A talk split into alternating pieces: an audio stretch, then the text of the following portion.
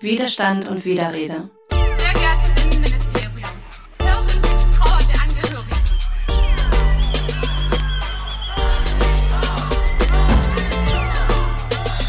in einem Freundeskreis, in der Familie, wenn ein Kumpel mal irgendeinen Witz macht über Schwarzes. Nein, Mann. Zeit ist vorbei. Hallo und herzlich willkommen zu der 13. Folge Widerstand und Widerrede. Heute besprechen wir ein Thema, das etwas ungewöhnlich erscheinen mag, aber aus rassismuskritischer Perspektive wichtig zu besprechen ist. Anlässlich des Internationalen Denkmaltages möchten wir nämlich uns mit Denkmälern, mit Objekten und Orten beschäftigen, die unsere Städte und unsere Gesellschaft nicht nur ästhetisch prägen was es mit Standbildern von kolonialen Herrschern und die in Stein gemeißelten antirassistischen Mahnmale auf sich hat, darf ich heute mit Vassilis Tsianos zusammendenken. Vassilis Tsianos ist Professor an der Fachhochschule Kiel, Vorstandsvorsitzender des Rates für Migration und gehörte zu den Mitbegründerinnen von Kanak Attack. Er arbeitet zur Soziologie der postmigrantischen Gesellschaft, zur Stadt- und Migrationssoziologie, zu Rassismuskritik und beschäftigt sich nicht zuletzt mit Grenzregimepolitiken. Hallo Vassilis, schön dich hier zu haben. Hallo, hallo. Schön hier zu sein. Mm, Wie zu Beginn erwähnt, ist heute der internationale Denkmaltag. Vielleicht also eine etwas überspitzte Frage zum Einstieg nach deinem Lieblingsdenkmal. Würdest du sagen, dass es für dich ein Denkmal gibt, was deiner Meinung nach bis in aller Ewigkeit einen Platz zwischen uns in der Gesellschaft haben sollte? Ach, das weiß ich nicht bis in aller Ewigkeit, aber ich sag dir von meinem Lieblingsdenkmal. Mhm. Äh, denn ich habe eins und das befindet sich in Berlin. Das ist mein aller, aller, aller Lieblingsdenkmal, weil ich das nicht nur konzeptionell sehr interessant und überzeugend finde, sondern ich halte mich auch sehr gern dort auf und es hat immer wieder unterschiedliche Wirkungen auf mich. Es handelt sich um den Garten des Exils und der Migration Mhm. im Jüdischen Museum in Berlin.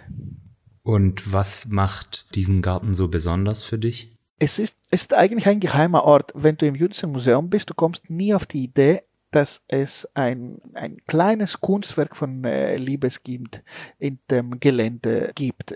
Es gibt das gigantische Holocaust-Mahnmal von ihm im Zentrum von Berlin äh, und damit verbindet Mann oder Frau seinen Namen. Aber mich überzeugt mehr, beziehungsweise ich fühle mich viel, viel intimer in diesem Raum. Und der Grund, warum mich dieser Raum interessiert, hat es auch mit der Art und Weise, wie es gebaut ist. Es ist ein, ein krummer Raum. Äh, wenn du Mhm. von draußen bist, du hast das Gefühl, dass es ebenerdig ist, aber wenn du drinnen bist, es ist alles schief. Und äh, du kannst eigentlich mit Schwierigkeit vorankommen. Mhm. Und das steht äh, für die Unmöglichkeit beziehungsweise für die Schwierigkeit des Erinnerns, in diesem konkreten Fall des Holocaust-Erinnerns, aber für mich, da es ein Garten ist, des Exils und der Migration, ist es nicht nur Holocaust, es ist ein Stück von meiner eigenen Migrationsgeschichte da drin. Und das betrifft die Art und Weise, wie die Kombination von Beton, aber auch äh, im Beton eingepflanzten Bäume im Grunde genommen deinen Blick auf den Berliner Himmel äh, auf eine Weise fokussiert, wo du das Gefühl hast, dass du schon im Himmel der Migration bist oder des Exils, obwohl du auf der grünen Ebene des Mahnmals bist. Und obwohl dieser Mahnmal sehr oft von vielen Menschen besucht wird, man fühlt sich doch allein da drin. Mhm. Und das finde ich gut. Du hast schon so Stichwörter wie Erinnern mit reingebracht. Weshalb ist es aus antirassistischer oder postkolonialer Perspektive wichtig, sich mit Denkmälern zu beschäftigen? Welche Rolle haben Denkmäler in einer Gesellschaft, die von Ungleichheitsverhältnissen durchzogen ist? Denkmäler. Sagen wir es, die einfachste Antwort ist, wenn wir das nicht machen, dann machen es die Feinde der Migration. Mhm. Also es ist und es war nicht einfach in Deutschland migrationspolitisch und erinnerungspolitisch Migration und postkoloniale Kritik postkoloniale Realität überhaupt zu denken oder geschweige denn in einem Zusammenhang zu erinnern. Auch all die anderen Formen des Antirassistenerinnerns wie Holocaust-Erinnern waren verbunden in der Nachkriegsdeutschland mit permanentem Nazistress.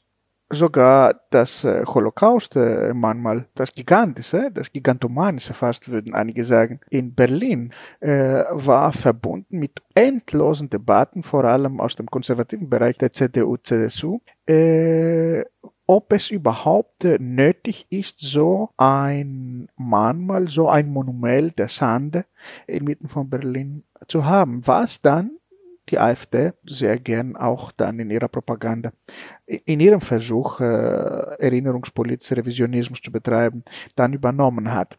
Also wie gesagt, äh, Antirassismus und postkoloniale Kritik und Antifaschismus, würde ich sagen, äh, sind undenkbar ohne Kämpfe um die Erinnerung, ohne Politiken der Erinnerung. Und da spielen Denkmäler, Mahnmäler, Museen, Archive, ganz einfaches, profane Stolpersteine eine eminente Rolle Mhm. für die gegenwärtige und zukünftige Erinnerungspolitik der Postmigrantengesellschaft. Du hast ja gerade sozusagen Gegendenkmäler, wie es James Young beschreiben Mhm. würde, besprochen.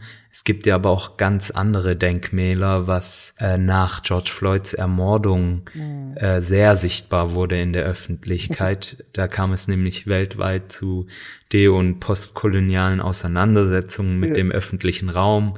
Wir erinnern uns an die Bilder aus Bristol, wo die Statue des Sklavenhändlers Edward Colston im Hafen versenkt wurde. In den Debatten danach stellte sich mir die Frage, was eben jenen öffentlichen Raum ausmacht. Also wem sozusagen der öffentliche Raum gehört und wie sich Sozialräume gestalten und gestalten lassen. Hast du dazu vielleicht Gedanken? Ja, guck mal, äh, genauso wenig wie äh, das subalterne Subjekt in der Dominanzkultur sprechen kann, gehört es dem subalternen dekolonialen oder dem antirassistischen oder postmigranten-Subjekt der öffentliche Raum. Der öffentliche Raum ist eigentlich präsent, dominiert von einer bestimmten dominanzkulturellen Vorstellung von Raum und von der damit verbundenen Erinnerungsachsen. Äh, das heißt, man muss schon oder Frau den öffentlichen Raum der umstrittenen Postmigrantengesellschaft tatsächlich herausfordern. Und in der Geschichte des Antirassismus ist ein ähm, kreativer Umgang mit Denkmälern schon immer ein Bestandteil der Identitätspolitik des Antirassismus, wenn du willst. Und vor allem, es gibt auch großartige, eine ganze Genealogie dazu. Wir haben das nicht gerade entwickelt. Äh, es ist eher die Post-Apartheid-Erfahrung mit dem öffentlichen Raum des Segregationismus und der Post-Apartheid-Erinnerungskultur in Südafrika, die, wo die radikale schwarze Studierendenbewegung dafür gesorgt hat, alle Spuren des Apartheid-Rassismus zu beseitigen. Und dafür wurden sie auch von der ANC sehr stark kritisiert. Mhm. Und das ist die eine Genealogie. Die andere ist selbstverständlich die Bürgerrechtsbewegung in den Staaten und auch die Black Lives Matter ist sozusagen eine, die aktuellste Version davon, Mhm. äh, die dafür gesorgt hat, tatsächlich die gesamte Landschaft der Rekonstruktion-Ära im Süden der Staaten äh, auf der Ebene der Repräsentation des öffentlichen Raumes nicht nur in Frage zu stellen, sondern äh, sich anzueignen. Mhm. Eine Reihe von Sklaverei, schwarze Geschichte und der Kampf um Gerechtigkeit fand in Museen, Archiven und Gedenkstätte in den Südstaaten statt. Mhm. Das ist der historische Hintergrund im Grunde genommen für diese Form des äh, Public äh, Ikonoklasmus Mhm. sozusagen und der Kultur der Gegenmonumente, um eine Figur von James Young äh, dafür zu engagieren. Der Antirassismus, aber auch die Pariser Kommune, äh, also jede soziale Bewegung, die sich selbst ernst nimmt, versucht, ihre Formen der ihrer visuellen Kultur und ihres Anspruches auf, auf den öffentlichen Raum erstmal in Mhm. Auseinandersetzung mit der Visualität der Dominanzkultur, in diesem Fall in unserem mit der Visualität des Rassismus und des Kolonialismus auszuprobieren. Und da in dieser Genealogie der Antirassisten und dekolonialen Kämpfe sehe ich das, sehe ich die aktuelle Konjunktur der Antirassisten, Ikonoklasten weltweit und in Deutschland. Und äh, selbstverständlich plädiere ich für eine totale, radikale Normalisierung dessen, wie wir damit umgehen können. Es ist, es ist Teil Mhm. der Vergangenheitsbewältigung äh, für eine Vergangenheit, die immer noch wehtut Mhm. und die immer noch umstritten ist. Also würdest du heruntergebrochen denjenigen, die ja völlig entrüstet sind über subversive Praktiken, die im öffentlichen Raum ausgetragen werden, ähm, ja, was würdest du denen dann sozusagen mitteilen wollen? Äh, was würde ich denn mitteilen? Ich würde sagen, wir müssen tatsächlich ein bisschen darüber ernsthaft äh, diskutieren, welche Formen der visuellen Kultur des Nationalismus, des Postnationalsozialismus und des Imperialismus in Deutschland überhaupt zumutbar sind für die postmigrantische Gesellschaft und für die postmigrantischen Subjekte in dieser Gesellschaft.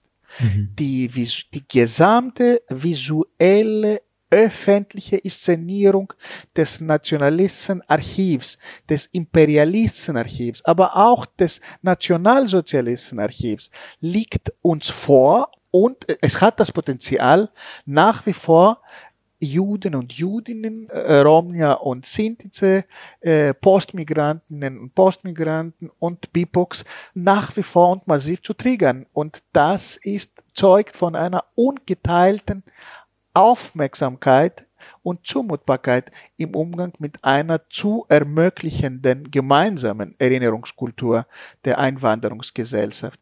Solange das nicht vorhanden ist, brauchen wir erstmal diese Kritiken äh, als das zu benennen, was sie sind, negative Vergangenheitsbewältigungsplattformen für die Aktivierung von äh, Revisionismen, Mhm.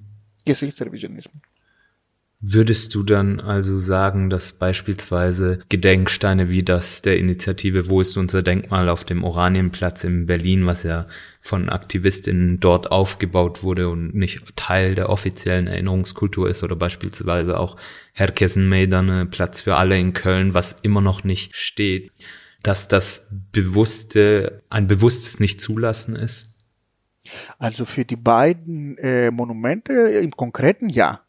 Äh, Mhm. Die sind übrigens beide großartige Initiativen, muss ich sagen. Wobei ich die Berliner ein bisschen mehr mag, weil sie noch ein bisschen kleiner und schmuddelig ist und fast unauffällig. Und ich, ich mag das, wie eine antirassistische Erinnerungskultur im Alltag der postmigrantischen Stadt am Cottbuser Tor, in der Nähe des Cottbuser Tors, äh, sozusagen überhaupt äh, inszeniert wird und mit den Alltagsrhythmen der Postmigranten dann interagiert. Das ist eine äh, fantastische und persistente Aufmerksamkeit, die die nicht monumental ist. Und das spricht mich sehr, sehr, sehr an. Was die Kölner Initiative äh, betrifft, ich muss sagen, äh, selbst der, die Geschichte ihrer Verunmöglichung hat monumentalen Charakter.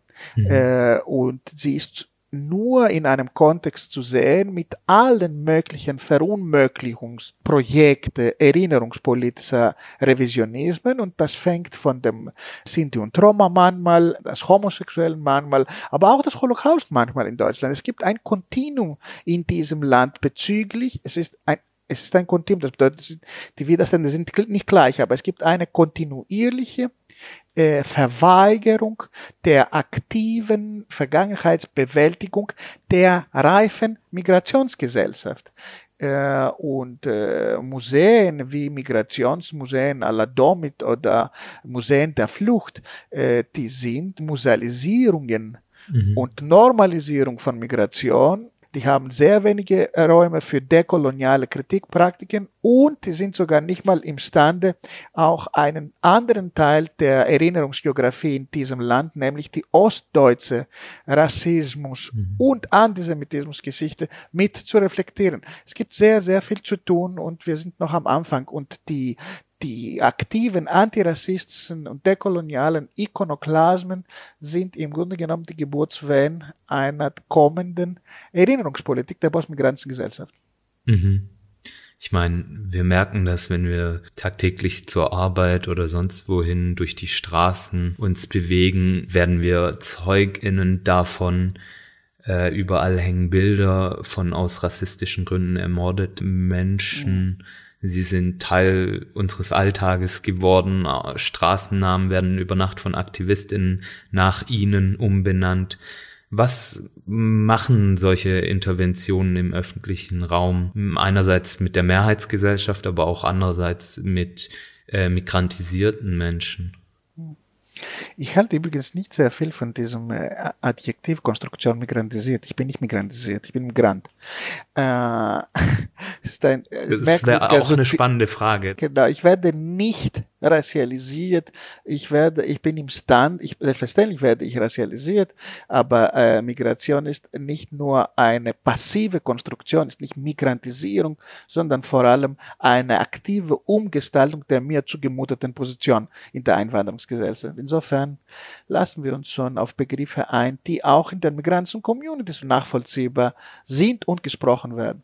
Mhm. Ähm, also, sagen wir so, ich sehe eine kleine Gefahr, was die Bildpolitik des äh, Antirassismus betrifft. Und das sage ich nicht, äh, weil ich jammern will. Äh, ich wohne in einem Killer Ghetto im Garten. Und äh, es gibt überall diese fantastische Visualisierung der ermordeten Brüder und Schwestern aus Hanau, mhm. say their names. Äh, und es ist total interessant, du kannst das überall sehen, aber ich beobachte auf der Ebene der Alltagsrhythmen, sie werden nicht mehr wahrgenommen, weil sie Teil der ästhetischen, des ästhetischen Hintergrunds geworden sind. Also selbstverständlich freue ich mich über die Omnipräsenz mhm. dieser antirassistischen Symbolpolitik. Ich glaube aber, es geht nicht einfach ohne Vermittlungsarbeit. Mhm. Und gerade bei der Kolbstraße, bei der Verhinderung des Mahnmals in Köln, bei der Initiative Herkesin Meidanim, wir können sehen, wenn wir aktiv nicht die Räume der Repräsentation des Erinnerns nicht herausfordern, mhm.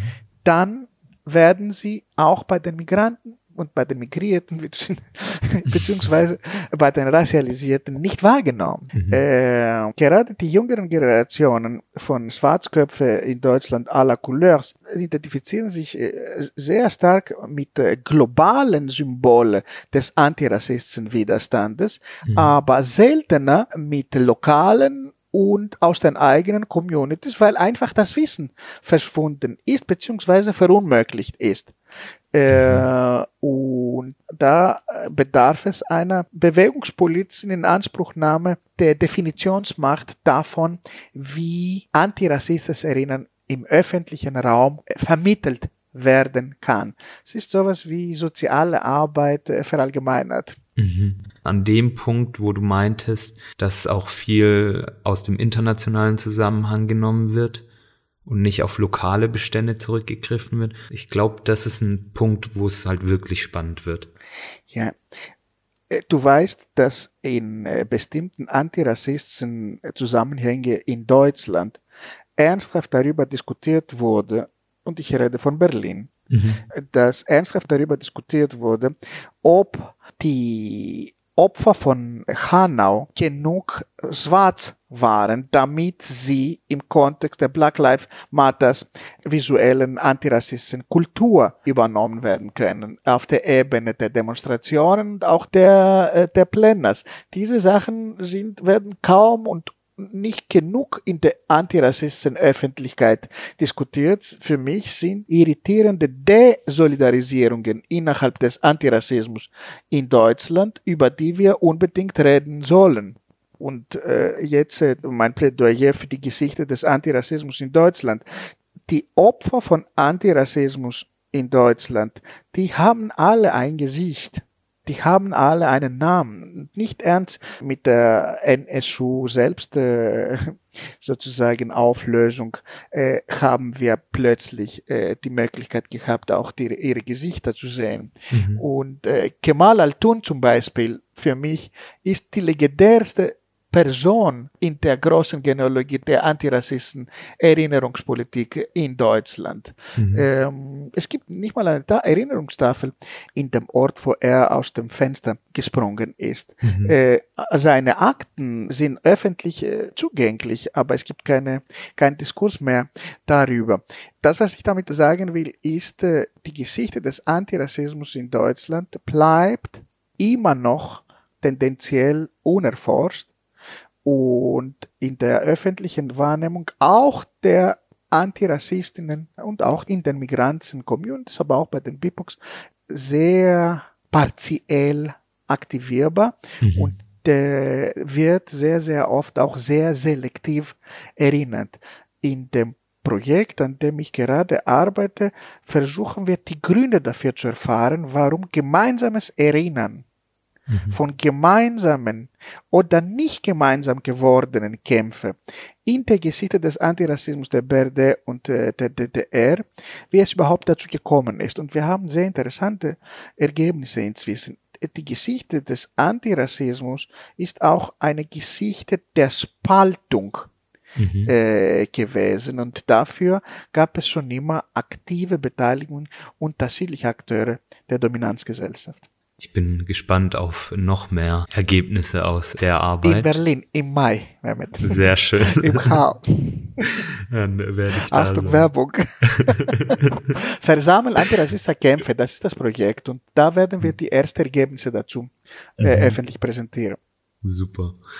Ähm, ja, wenn wir über Denkmäler sprechen, dann sprechen wir ja auch automatisch über Orte, wo sich diese Denkmäler befinden.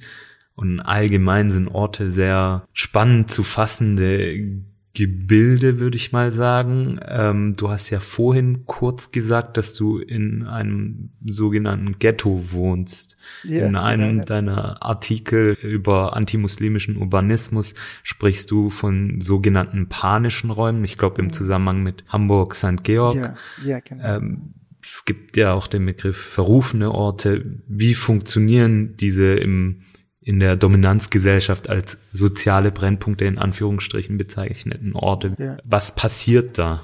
ähm, die Genealogie von urbanen Paniken im Kontext von äh, racialisierten Räumen ist genauso alt wie der Rassismus und Kolonialismus selbst. Rassistische und kolonialistische Machtprojekte haben immer entlang der Bevölkerungsselektion und der äh, Racialisierungen von Differenzen auf der Ebene der Bevölkerung und auf der Ebene der Segregation im Raum.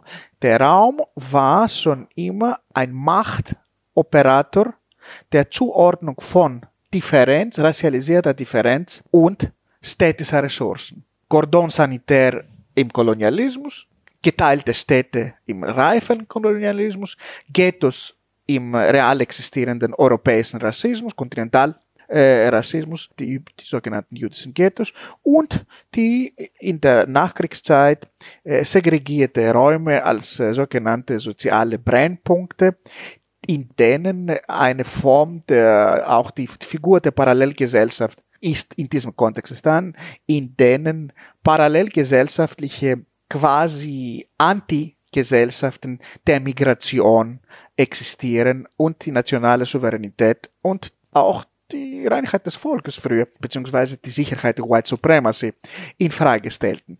Äh, segregierte soziale Räume betrafen mal auch die Arbeiterklasse, auch die europäische und nicht nur europäische Arbeiterklasse war stark racialisiert in der Art und Weise, wie sie im städtlichen Teil verteilt, aber auch repräsentiert wurde als gefährlich anders, als, als dschungelartiges, auch innerhalb einer Farbskala, die immer dunkler war. Ähm, Das heißt, auf der Ebene der Geschichte dieser Spuren können wir von einer Kontinuität der permanenten Markierung von Orte der anderen als Orte, die eigentlich Orte, Räume ihrer Unterwerfung, in Orte ihrer sogenannten Autonomie und ihres Exzesses. Der neuere Urbanismus, äh, angefangen mit der Chicago-Schule, die Sozialraumanalyse, war nicht imstande, die kolonialistischen Dimensionen des in der Konzeption des Sozialraums überhaupt zu berücksichtigen. Äh, während äh, Du Bois von Redlining sprach, argumentierte Parks und seiner Gruppe, die der Migration offen war, aber nicht unbedingt nicht dem Antirassismus, sprachen sie von äh, ökologischen Systemen der äh, sukzessiven Angleichung von Migranten in drei Generationen und von Entwicklungszyklen der, des städtischen Raumes. Auch in Deutschland äh, in der 50er und 60er Jahre, wo es auch total traurige Kontinuitäten gab, wo ehemalige KZs im Grunde genommen äh, oder Kasernen von Zwangsarbeitern äh, plötzlich zur Kasernen und Wohnheime für migrierte Griechen, Italiener und Türken waren, wo die gleiche Räumlichkeit im Grunde genommen in Hamburg, in Frankfurt und in Köln für eine äh, schreckliche Kontinuität standen, die, die wurden äh, sehr, sehr schnell vergessen oder in dem städtischen Narrativ der gefährlichen Räume aufgenommen. Äh, die urbane Panik, ich habe die Figur der urbanen Panik entwickelt, damit ich nicht nur die städtischen Formen der Segregation, der nachweisbaren Segregation von Minderheiten äh, auf den Punkt zu bringen, sondern damit ich die aktive Arbeit der städtischen Eliten auf den Punkt zu bringen. Und das, was die städtischen Eliten imstande sind, oder waren mit Rassistenprojekten im Umgang mit dem städtischen Raum und der Segregation, war es schon immer auch eine Form der Selbstaktivierung als Reformeliten. Durch die urbane Paniken können mhm. wir sehen, wie rassistische Formationen der Dominanzgesellschaft mittels Raumpolitik, Wohnungspolitik, äh, aber auch Stadtentwicklung eigentlich segregative Brüche in der Einwanderungsgesellschaft organisieren und aktiv gestalten. Mhm. Postkolonial heißt ja, dass wir die Zustände haben und mit diesen Zuständen uns auseinandersetzen müssen, uns in diesen Zuständen, Strukturen und Verhältnissen unseren Umgang damit finden müssen. Wie gehen wir dann mit solchen Orten beispielsweise um? Wie sollten wir solche Orte wie die Leipziger Eisenbahnstraße oder Neukölln, die derart markiert werden, wie du es beschrieben hast, selbst sehen. Ja, ja. Guck mal, es gibt so ein Double Consciousness auf der Ebene der Aneignung von Städten im Alltag, je nachdem, ob du Minderheits- oder Mehrheitsangehöriger bist.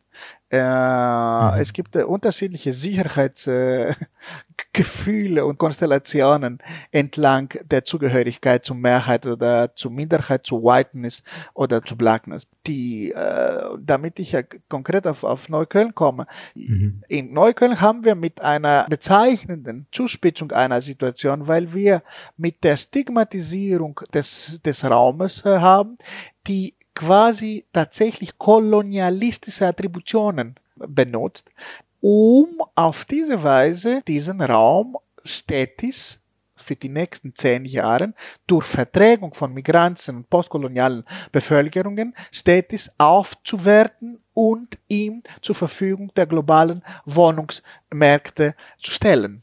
Gerade in St. Georg und in Neukölln können wir in Hamburg, äh, in Berlin äh, und die Liste ist endlos. Dort, wo wir mit derartig rassistisch stigmatisierte Räume und Gruppen zu tun haben, können wir, mhm. die, können wir sie als die Vorbereitung einer Zentrifizierung im rassistischen Sinne lesen. Das heißt, im Sinne nicht der Verdrängung einfach der Alteingesessenen, sondern im Sinne einer sehr äh, flexiblen Verdrängung von großen äh, städtischen Gruppen, die dann in der Subperipherie der Stadt verdrängt werden, wo sie nicht mehr auf ihre antirassistische städtische Kulturen und Infrastrukturen zurückgreifen können. Mhm.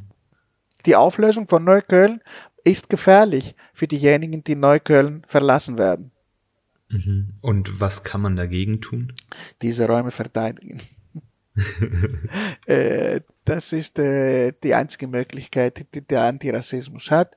Und in den Staaten gibt es fantastische Initiativen von Black Lives Matters, äh, wie Mann oder Frau Community, antirassistisch orientierte Community-Arbeit gleichzeitig als Anti-Zentrifizierungsarbeit gestalten kann. Äh, und äh, ich glaube, wir haben sehr viel zu lernen, wenn es uns gelingt, tatsächlich intersektional den Antirassismus in Deutschland zu gestalten. Und intersektional in diesem äh, Sinne heißt auch die Politisierung des Raumes für und von Mhm. den Communities sehr, sehr stark auf die Agenda zu setzen. Mhm. Vielleicht noch als letzten Punkt eine Art Handlungsempfehlung von dir. Also immer wieder werden ja Mahnmale beispielsweise von NSU-Opfern zerstört. Weiterhin werden migrantische oder auch muslimisch markierte Orte angegriffen. Wie kann mit diesen Angriffen auf Objekte und Orte der Erinnerung beziehungsweise auf eben beschriebene Räume umgegangen werden? Es ist eine Sisyphus-Arbeit. Es gibt keine Alternative zur permanenten Reparation der Welt. Das ist die Aufgabe des Antirassismus immer gewesen. Ich glaube, es ist sinnvoll, die Kategorie der Reparation auch im Sinne der Korrektur und der Wiederherstellung als etwas, was mit unserer antirassistischen Erinnerungspolitik zu tun hat, wieder anzueignen. Das Gebot der Reparatur der Welt ist etwas, was tief antirassistisch ist. Es gibt keine Alternative dazu, den rechtsradikalen Neonazis, den Faschisten, ihren Anspruch auf Hegemonie im Raum permanent und zunehmend mit allen dafür zur Verfügung stehenden Mitteln einzuschränken. Mhm. Und die Relektüre, die Wiedereinschreibung, die Wiederaneignung und die Reparatur dieser, dieser Monumente, dieser Orte gehört dazu. Ich werde niemals vergessen, die Reparaturarbeit an dem antifaschistischen Mahnmal, äh, Denkmal in Hamburg von Chriedlka, äh, Mhm. welches von den Nazis seit 20 Jahren permanent kaputt gemacht wurde. Der arme Chrilka, der hat das im Grunde genommen als Teil seiner gegenmonumentalen Arbeit integriert, indem die Reparaturen sozusagen zum, zum schmerzhaften Moment der Wiederaneignung antifaschistischer Definitionsmacht äh, stellte. Und ich finde, das, ist, äh, das hat fast paradigmatischen Charakter für das, was du mich fragst. Mhm. Jetzt hast du so ein bisschen meine letzte Frage schon in Teilen beantwortet und vielleicht kannst du die Antworten vervollständigen. Wie sollte also abschließend deiner Meinung nach öffentlicher Raum aussehen? Was wäre deine Vision, deine Utopie dazu, wie die Gestaltung des öffentlichen Raumes äh, Form annehmen kann? Ich glaube, der, ich habe keine Utopie, was den öffentlichen Raum betrifft, weil es gibt ihn. Äh, es ist der städtische Raum. Der städtische Raum ist ein Raum, ein Ort der radikalen Differenz. Und diese Form der verorteten und der repräsentierten radikalen Differenz im städtischen Raum ist etwas, was mich schon in dem Konzept Stadt äh, fasziniert hat. Heute, äh, wenn du mich nach Utopien fragst, es geht diesen Anspruch auf radikalen Differenz im städtischen Raum erstens dekolonial und zweitens antirassistisch zu denken und äh, vor allem auch materiell zu gestalten. Äh, es geht um nichts anderes als die Formung von Realitätseffekte entlang von Interessenkonflikte der reifen postmigrantischen und postkolonialen Gesellschaft. Vielen Dank, Vasilis, für die Einblicke in deine Arbeit und deine Denkwelt. Ich habe zu danken für deine Geduld, deine Aufmerksamkeit und deine tollen Fragen. Also, mach's gut, liebe Grüße nach Kiel. Mach's gut, liebe Grüße nach Leipzig. Mehr zu Vassilis Tsianos und seiner Arbeit findet ihr auf der Webseite der Fachhochschule Kiel und auf der Seite des Rates für Migration. Ich arbeite beim Verband Binationaler Familien und Partnerschaften in Leipzig im Modellprojekt Unsichtbarkeiten in der Migrationsgesellschaft. Unser Projekt wird im Rahmen des Bundesprogramms Demokratie leben durch das Bundesministerium für Familie, Senioren, Frauen und Jugend und im Rahmen des Landesprogramms Weltoffenes Sachsen durch das Sächsische Staatsministerium für Soziales und gesellschaftlichen Zusammenhalt gefördert. Die Veröffentlichung stellt keine Meinungsäußerung des Bundesfamilienministeriums oder des Bundesamtes für Familie und zivilgesellschaftliche Aufgaben dar. Für inhaltliche Aussagen tragen die Autorinnen und Autoren die Verantwortung